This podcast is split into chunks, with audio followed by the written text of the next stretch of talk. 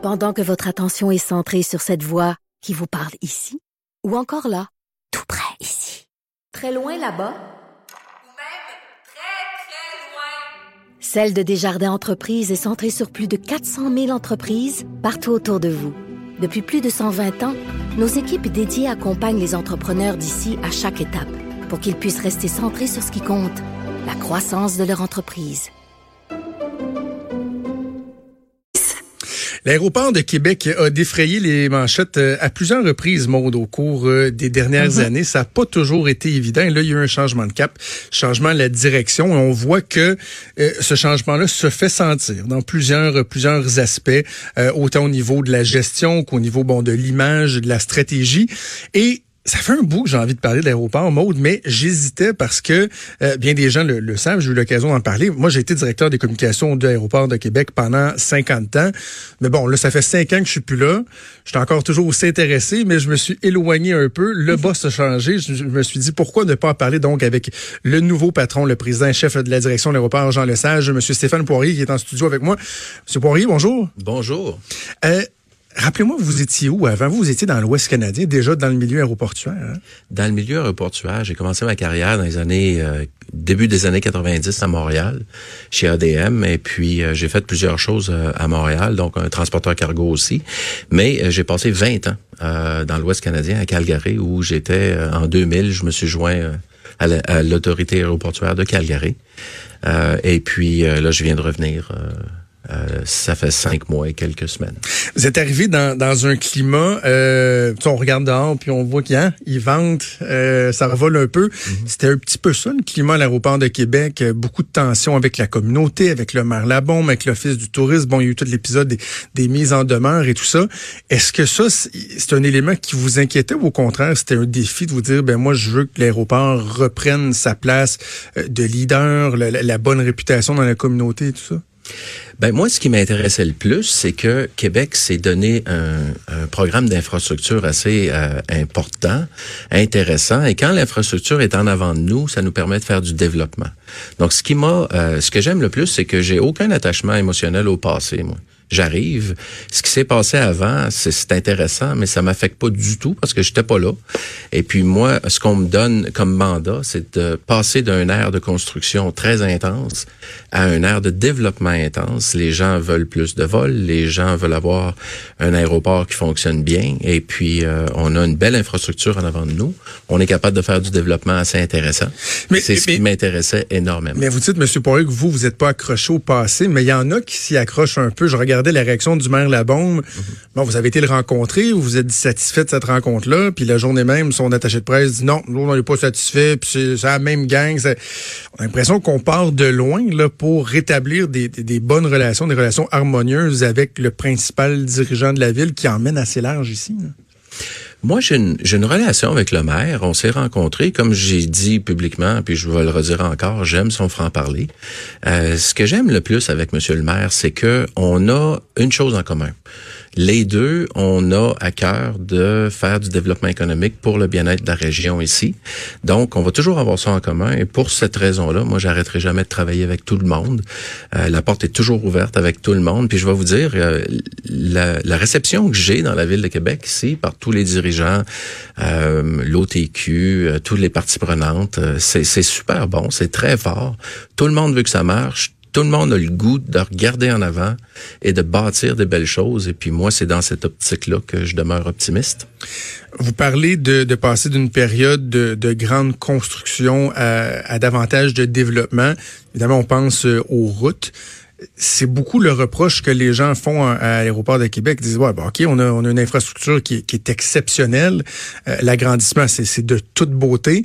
Moi, d'ailleurs, ça me faisait quelque chose de voir, la première fois que j'y été, tu sais, moi, à l'époque, c'était les plans étaient en train d'être élaborés et de voir à quel point ce que moi, j'avais vu sur papier et tout ça, ben, tu sais, que ça avait pris forme, là, que ça avait pris vie. C'est beau. On est fiers. On doit être fiers de, cette de ces installations-là. Mais comment on ajoute davantage de vols? C'est toujours la, même question. Bon, la fréquence vers les États-Unis, les liens, les vols euh, vers l'Europe, etc. Ça semble être difficile. Comment on peut y arriver? Bon, la première chose à savoir, c'est que si on regarde le géopolitique un peu, on voit une infrastructure à Montréal qui est en déficit d'infrastructure. Montréal est plein. Ils ont des programmes de bâtir une infrastructure assez imposant. On parle de, 2 milliards du côté ville, de 2 milliards du côté air. Donc, ça va être en construction pendant les 10 prochaines années. Toronto, c'est la même chose. On commence déjà à avoir ce qu'on appelle en anglais des remote gates. Mhm. C'est un autobus qui vient vous chercher. Et puis là, vous rentrez au terminal parce qu'il n'y a pas assez de barrières.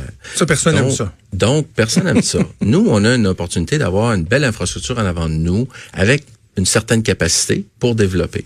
Comment on fait pour développer, pour répondre à ta, question euh, plus clairement, c'est que moi je dis toujours qu'on a besoin de euh, la participation de tout le monde là-dedans. Là, je parle des paliers gouvernementaux, je parle des agences de tourisme, euh, je parle aussi des citoyens qui veulent avoir plus de vols. Tout le monde a un rôle à jouer là-dedans. Et nous, euh, on va faire des choses concrètes pour attirer des vols. Mais il faut bien comprendre que la relation entre une ville et une compagnie aérienne, c'est une relation économique. La compagnie aérienne à but lucratif, ils sont tous à but lucratif, euh, c'est euh, pour l'attirer, il faut qu'on ait un business case. Puis un business case, en bon français, ça dit que ils vont mettre l'offre, mais nous, faut que la demande soit là. faut que les gens décident de partir. Fait la première chose qu'on regarde, si les gens euh, veulent plus de vols, nous, on pense que la meilleure chose à faire, c'est de commencer avec Paris. Paris est une destination qui est très populaire. Euh, les compagnies aériennes l'ont sur leur radar. Euh, Transat le sert présentement, mais pas encore à l'année, euh, pas encore assez. On veut continuer à encourager Air Transat, mais on cherche une destination qui va fonctionner à l'année longue. Ok? Donc, ce qu'on fait, c'est qu'on engage, on s'engage nous à, jouer notre rôle là-dedans. On a des frais aéroportuaires très alléchants pour des nouveaux euh, des nouveaux vols ou un, un vol qui est stratégique pour la région. Donc, euh, à ce, à ce niveau-là, nous, c'est contrôlable par nous. On peut faire... Donc, vous êtes prêt parce que par le passé... Oui, euh, fait. C'est pour ça que je Par mentionne le passé, ça. c'est ça. Il n'y avait pas beaucoup d'ouverture parce que euh, moi, la lecture que, que bon que j'en faisais, de la connaissance que j'avais, c'est qu'il y a eu une époque où, où il y a eu le premier agrandissement de l'aéroport, Mm-hmm. où là, il y a eu un boom incroyable après ça. Euh, les, les compagnies aériennes venaient, euh, bon, je pense les, les vols vers le sud, Sunwing, etc. Mais c'était un peu de l'écrémage. Là. Tu sais, C'était la, crème- on prenait de la crème sur le dessus, mais à un moment donné aussi, il faut euh, inciter les compagnies aériennes à prendre un certain risque. Et pour ça, faut faut en donner un peu de, de, de votre côté. Donc, c'est ce qu'on appelle des incitatifs.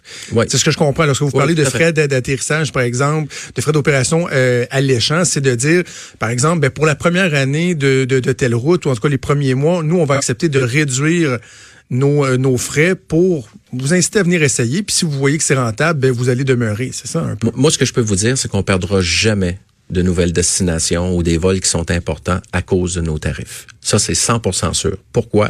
On les contrôle et on, on parle à tout le monde dans la communauté qui nous disent clairement, voici les vols, les destinations qui sont importants pour nous.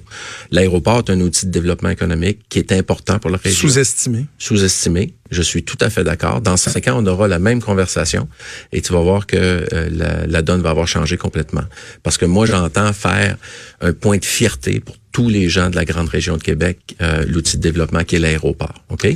Ben, pour garder le vol, pour répondre à la question, ce qu'il faut qu'on fasse, nous, c'est qu'on fasse notre part au niveau des frais pour que ça soit alléchant, que les conditions gagnantes soient en place, mais surtout de faire la promotion du vol pour que les gens par exemple, sachent qu'il y a une opportunité de partir de Québec. Et moi, ce que je demande aux gens, c'est d'être conscients. On ne leur demande pas de payer plus pour être capable de partir de Québec. Mais posez-vous la question, s'il y a juste 100 dollars de différence, par exemple, là, je dois payer l'essence, le stationnement. Est-ce que ça vaut vraiment la peine de monter jusqu'à Montréal pour 100 dollars? La réponse, c'est non. Et bon, mais moi, je laisse ça aux gens de décider, mais je leur demande de faire l'exercice de façon consciente de dire, est-ce que c'est vraiment mieux d'en- d'encourager ma desserte locale chez moi, parce que tout le monde dit qu'il n'y a pas assez de vols. Nous, on veut amener des vols. Ça, c'est la première, euh, le premier niveau d'engagement. Le deuxième, c'est nous avec les frais. La troisième, c'est la promotion locale qu'on doit faire. Mais surtout, les entités comme euh, Tourisme Québec, l'Alliance touristique du Québec, l'OTQ, c'est toutes des gens qui peuvent jouer un rôle très concret à stimuler la demande en France, par exemple, dans le cas du vol pour Paris. Donc, nous, on peut pas faire ça seul. Si tout le monde est engagé là-dedans, tout le monde veut faire partie de la solution, on va y arriver. Là.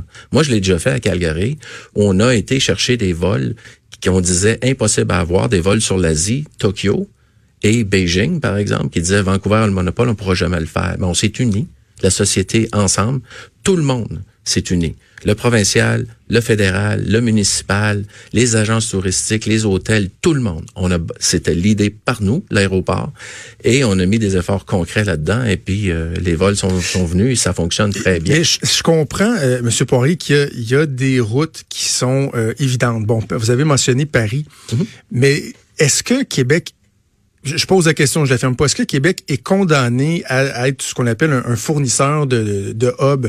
Parce que bon, le principe du, du, du voyagement, c'est beaucoup ce qu'on appelle le hub and spoke, c'est-à-dire vous partez d'un plus petit aéroport, vous en allez dans un plus gros aéroport, là vous prenez un grand un gros porteur, puis vous allez à Beijing, à Dubaï.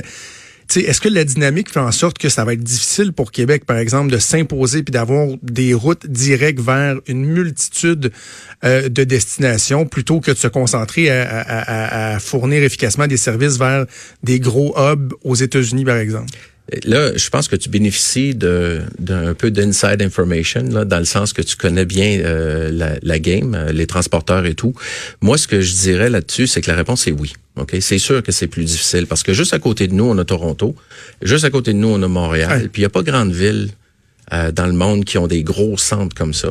Toronto est l'hub global pour Air Canada, donc c'est un gros centre. C'est le deuxième hub de WestJet. C'est un centre extraordinaire avec 50 millions de passagers. Donc c'est dur là, de prendre notre place. Puis juste à côté, on a Montréal, puis juste à côté aussi, on a Ottawa, qui est pas euh, négligeable comme euh, ben infrastructure oui. aéroportuaire non plus. Et New York qui est pas loin non plus. Donc nous, on veut prendre notre place sur l'échiquier mondial. C'est pour ça que je dis c'est plus difficile à cause de la proximité. Si on était à Winnipeg, par exemple, où il y a des grandes distances entre les prochains hubs, là, c'est beaucoup mieux, c'est beaucoup plus facile. Mais dans notre cas à nous, ça prend l'implication de tout le monde pour être capable ouais. de jouer du coude un peu puis de prendre notre place. Centre de prédédouanement, je vois euh, Lauriane, votre porte-parole, qui fait un peu le, le, travail que je faisais à l'époque. Je pense que la question que je me suis plus souvent fait poser en cinq ans, c'était quand est-ce que ça s'en vient, le centre de prédédouanement, votre savoir, le centre de prédédouanement? On dirait que ça frappe l'imaginaire. Euh, mm -hmm. Bon, là, on a vu qu'il y, y, a des coûts qui sont peut-être plus importants que ce qui est anticipé. Mm -hmm. La difficulté de, de, de convaincre les autorités américaines de débourser pour certains frais, etc le centre de prédédouanement, est-ce, est qu'on risque de le voir dans un, un futur prévisible ou euh, ça va être difficile? Non, la réponse est oui. La réponse est oui, on va l'avoir parce que moi, je juge avec l'expérience que j'ai dans le domaine que euh, c'est incontournable pour le développement de la plateforme aéroportuaire de Québec. Là. On doit l'avoir un jour. Au moyen et à long terme, c'est absolument incontournable. À court terme, c'est difficile. Pourquoi c'est difficile? Tu l'as mentionné plus tôt. La difficulté de faire payer les Américains pour les douaniers, mais la réponse est non. Ils veulent pas payer. Ouais. Ils ne paieront pas. Le gouvernement canadien ne veut pas payer non plus. Donc, on se retrouve avec un aéroport qui est plus petit, que ceux qui ont ces services-là payés par les paliers gouvernementaux. On parle de Toronto, Montréal, Winnipeg, euh, Calgary, Edmonton, Vancouver, Halifax. Eux, ils ont leurs douaniers qui sont payés. Puis les douaniers, pour une ville comme Québec, c'est 10 millions de frais d'opération. 10 millions, nos frais d'opération sont 59 millions pour l'instant. On rajoute 10 millions par-dessus.